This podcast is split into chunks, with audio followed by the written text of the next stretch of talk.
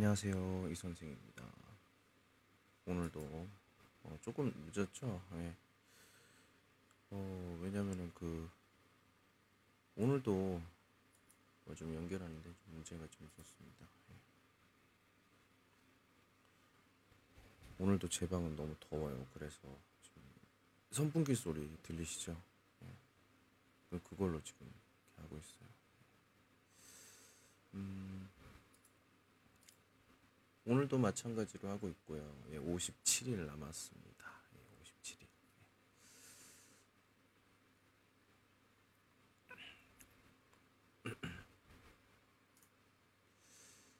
자, 몇 가지 질문들을 가지고 하는 거. 오늘은 당신이라면 이 이야기로 해보도록 하겠습니다. 당신이라면.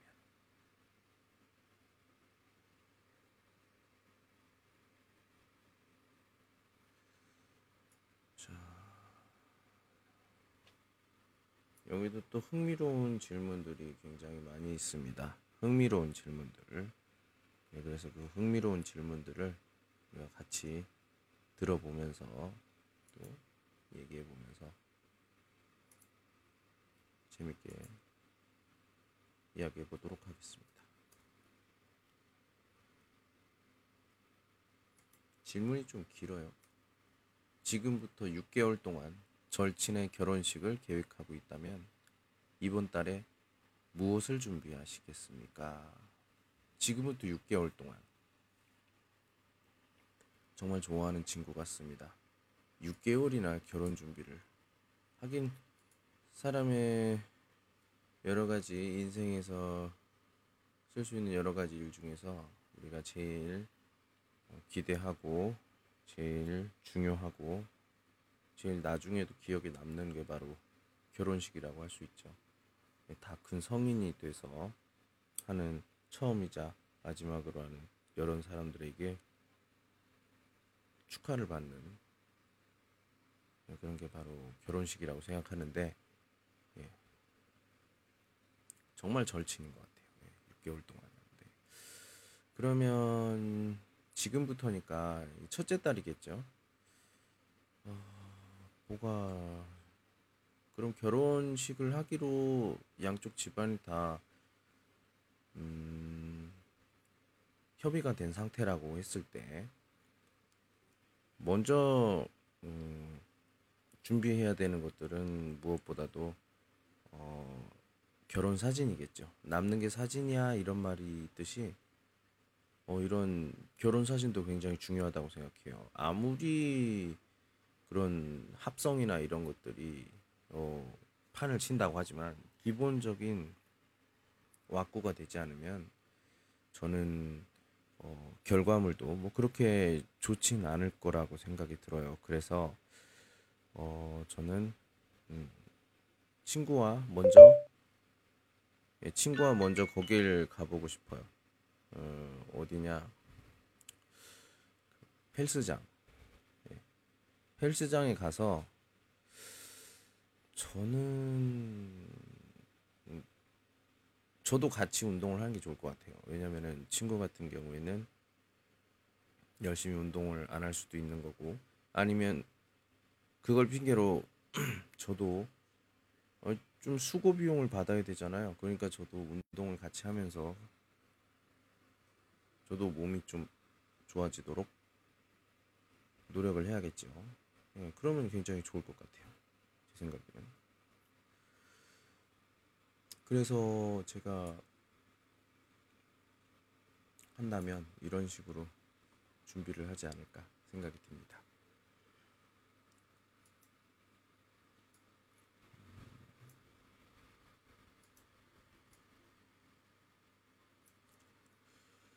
자, 두 번째, 당신이라면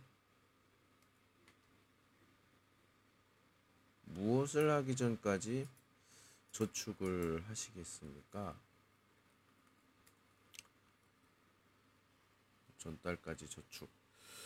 어, 저축은 돈을 모으는 거죠. 예. 돈을 모으려면은 우리가 어떻게 해야 될까요? 돈을 벌어야겠죠. 네. 뭐 지금 제가 저 돈을 좀 벌고 있고 그렇게 뭐 많이 버는 것도 아니고 그렇게 적게 버는 것도 아니고 네, 그렇다고 생각해요. 그냥 딱 생활할 수 있을 만큼 예, 언젠간 좀 더 많이 벌 수가 있겠죠. 예, 근데 그것도 그렇고요. 음, 무엇보다 중요한 것 저축이라. 예.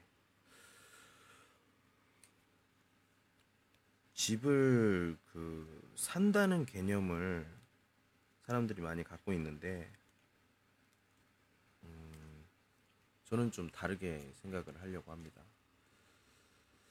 집을 사는 게 아니라 저는 음, 그런 호텔 괜찮은 호텔 예, 괜찮은 호텔에 이렇게 1년이든 언제든 이렇게 방세를 내고 거기서 이렇게 생활을 하고 싶어요.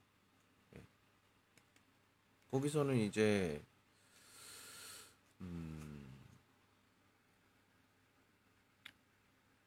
음식도 해주고 세탁도 해주고 여러 가지가 다 서비스가 될 테니까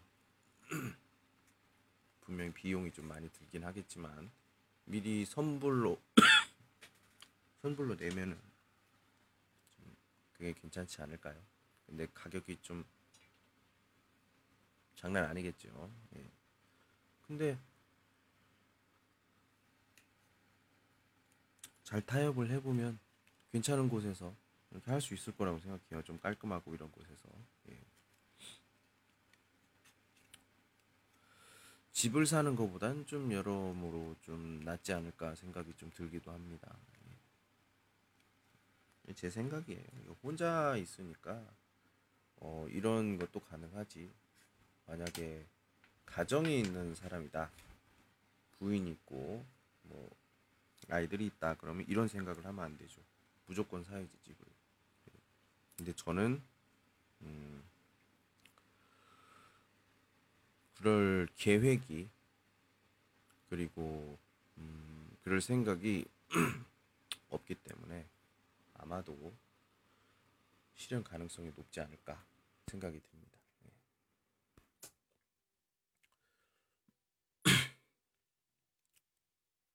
자 다음 음,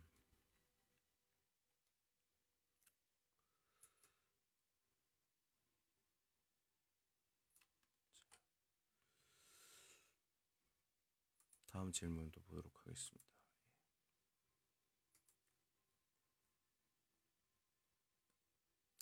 우리가 예, 방금 전에 얘기 나왔던 그 저축에 대한 얘기를 했잖아요. 그러니까 뭘 언, 무엇을 하기 전까지 저축을 하겠냐? 그 질문에 대한 대답은 호텔에 살기 위한 그 방세 방세를 위해서 저축을 할 것 같아요. 예. 제그 작은 꿈이랄까 그런 게 뭐냐면 호텔에서 먹고 자고 하는 거 있잖아요. 그런 거 한번 해보고 싶어요. 예. 옛날에 상해인가 어디 갔을 때 어떤 연예인이 그 호텔의 제일 높은 곳에서 살고 있다고 그런 얘기를 들었어요. 이거 들으면서 좀 부러웠는데, 어, 뭐, 저도 그런 거 할 수 있지 않겠어요?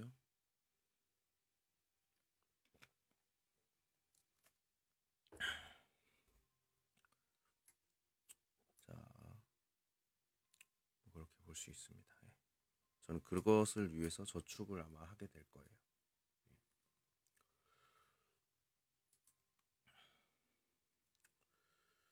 예, 필요한 돈이 이렇게 다 모였어요. 그러면 근데 어떤 파티를 하게 됩니다. 그럼 만약에 파티를 하게 되면은 파티에서 어, 그 돈을 어떻게 사용을 하겠나 이런 질문이 있다면 저는 먼저 음식은 음,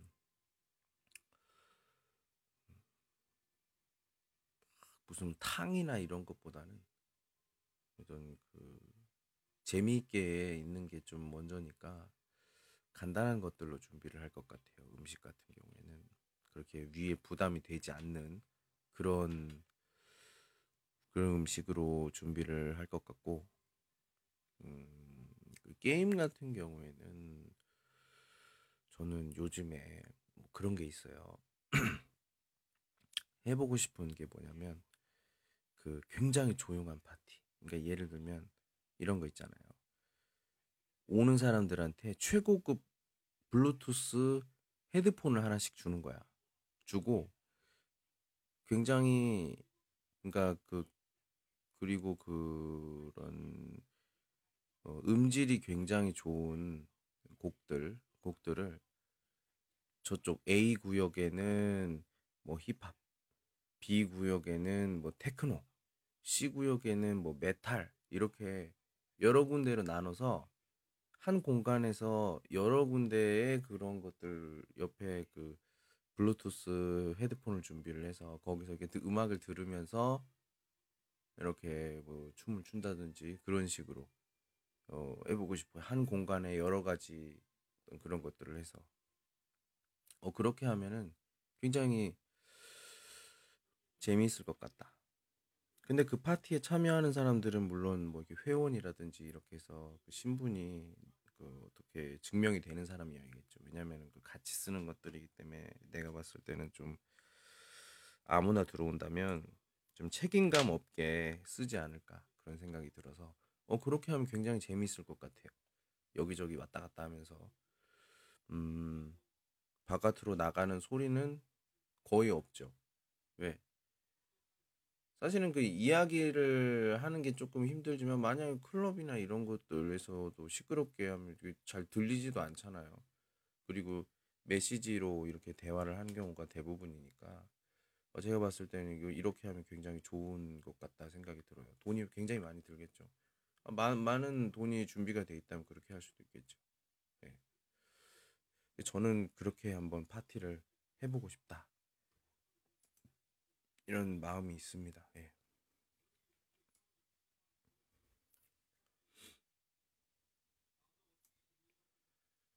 이것도 거의 비슷해요. 지금 이 질문.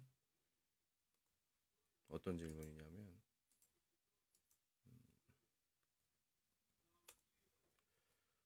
적은 예산으로 파티를 계획하고 있다면, 훌륭한 파티를 만들기 위해서 무엇을 하시겠습니까? 저는 아까도 얘기했지만 좀 뭔가 다른 사람들과 좀 다른 파티를 해보고 싶어요.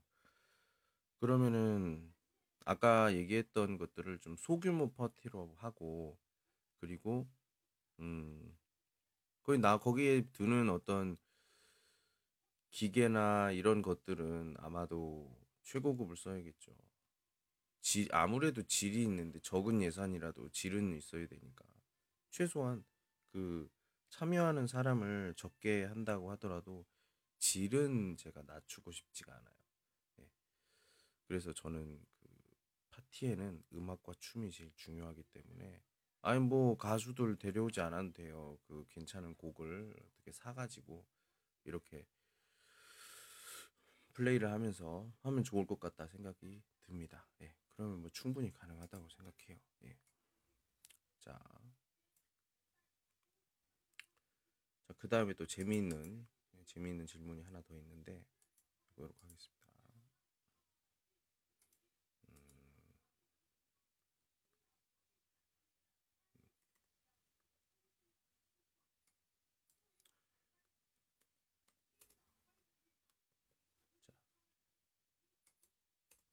대통령이나 연예인과의 맛집 만찬에 초대를 받는다면 어떤 준비를 하겠습니까?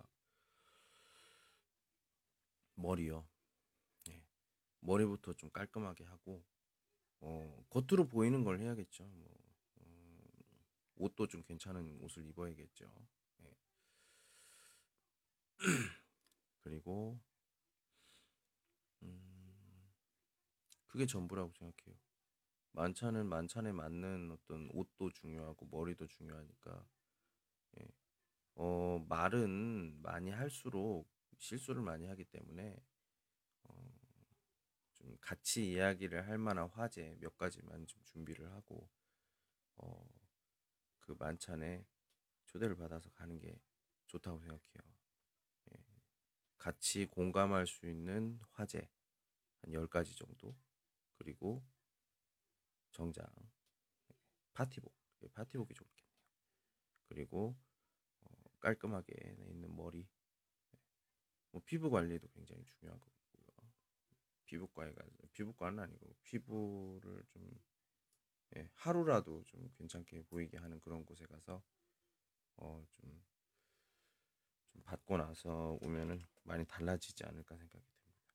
예.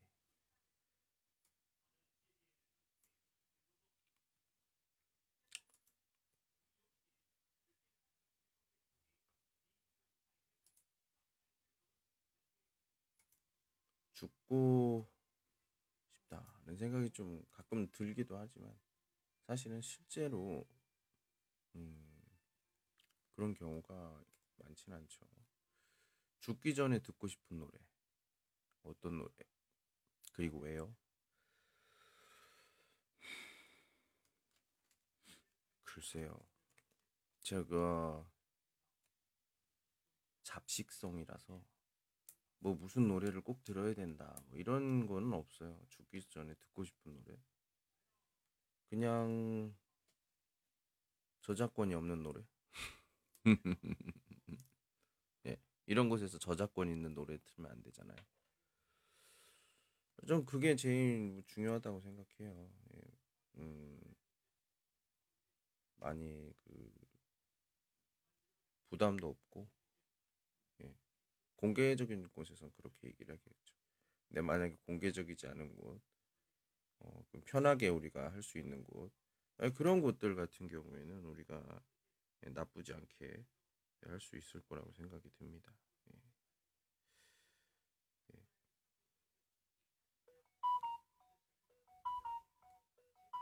예. 뭐가 이렇게 소리가 이렇게 나요? 와, 뭐 이렇게 말이 나? 예. 예.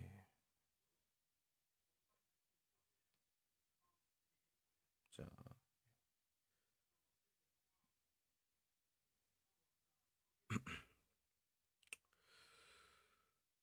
예, 뭐 그렇습니다. 예. 항상 생각하는데 아무튼 저는 죽기 전에 듣고 싶은 노래는 없어요. 예. 그렇게 많이 듣고 싶은 노래는 없는데 매일매일 바뀌어요. 매일매일 바뀌어요. 매일매일 바뀌기 때문에 뭐 저는 그렇게 볼 수가 없죠. 예. 예. 아무리 그래도 저는 아닌 건 아니다. 예. 예. 아닌 건 아니다라고 생각합니다. 자, 보자. 요즘에는 그런 걸 이런 제, 질문의 어떤 대답이나 이런 걸 보게 되면 좀 뭔가 오, 원하는 게 좀 없는 사람 같은 느낌이 좀 많이 들어요. 좀 그런 사람이 아닌데. 예. 그것과 관련된 질문. 당신이 부자라면 다음 휴가는 어디로 가고 싶나요? 제가 돈이 많다면 가고 싶은 곳. 휴가로 얘기를 하는 거겠죠. 어, 저 외국인이고요. 한국 사람이고. 어, 중국에는 몇 군데 가본 곳이 없어요. 그렇기 때문에 음, 광주, 광저우나 아니면 저쪽에 청도 어, 이런 곳들 음, 그리고 그 어디죠? 제남 뭐 장자제 네.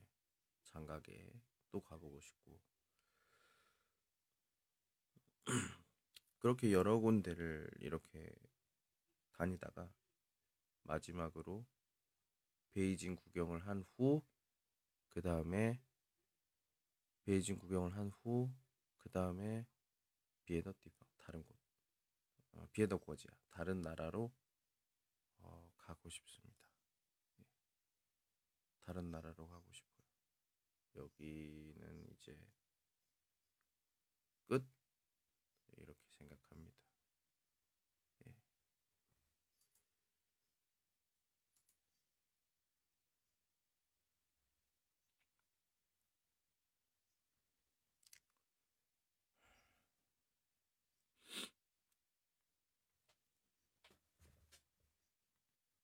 이 정도가 그 당신이라면 예, 당신이라면 이런 것에 대한 어떤 어, 회화용 질문 너 이렇게 물어보면 어떻게 대답할 거야?에 대한 어떻게 간단한 대답이라고 볼 수가 있겠습니다. 예.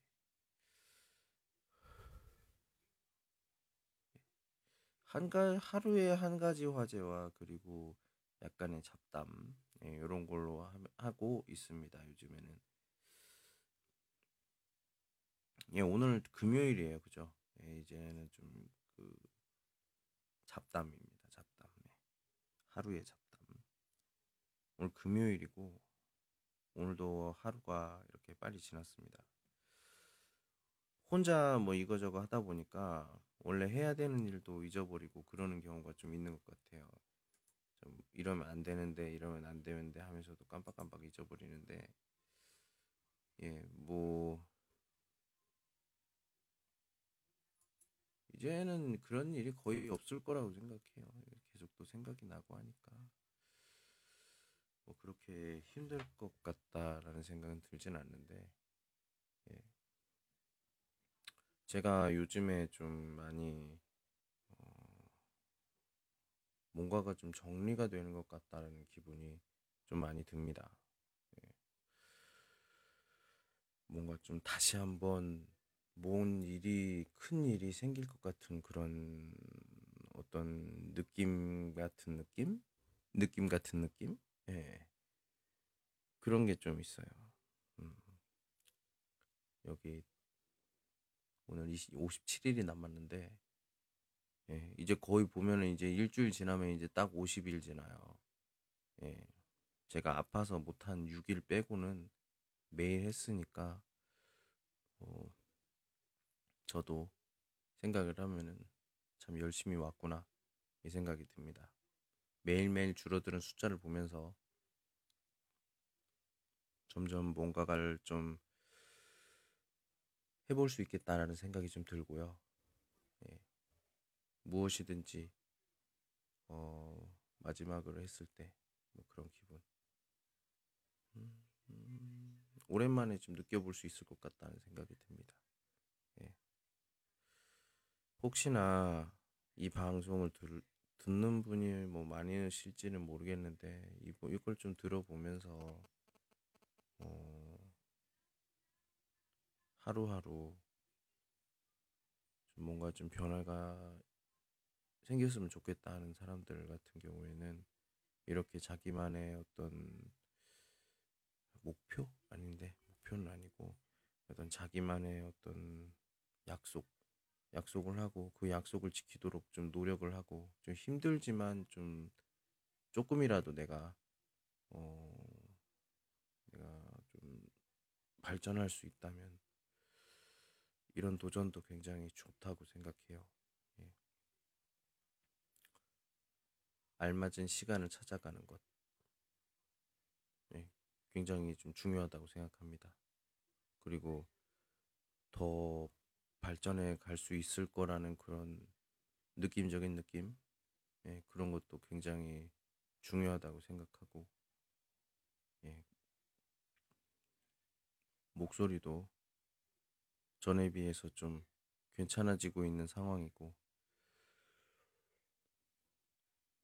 지금 이렇게 호흡하는데 좀 많이 좀 불안하긴 하지만 아무튼 더 괜찮아지면 올해도 좀 하고 이렇게 할 것 같습니다.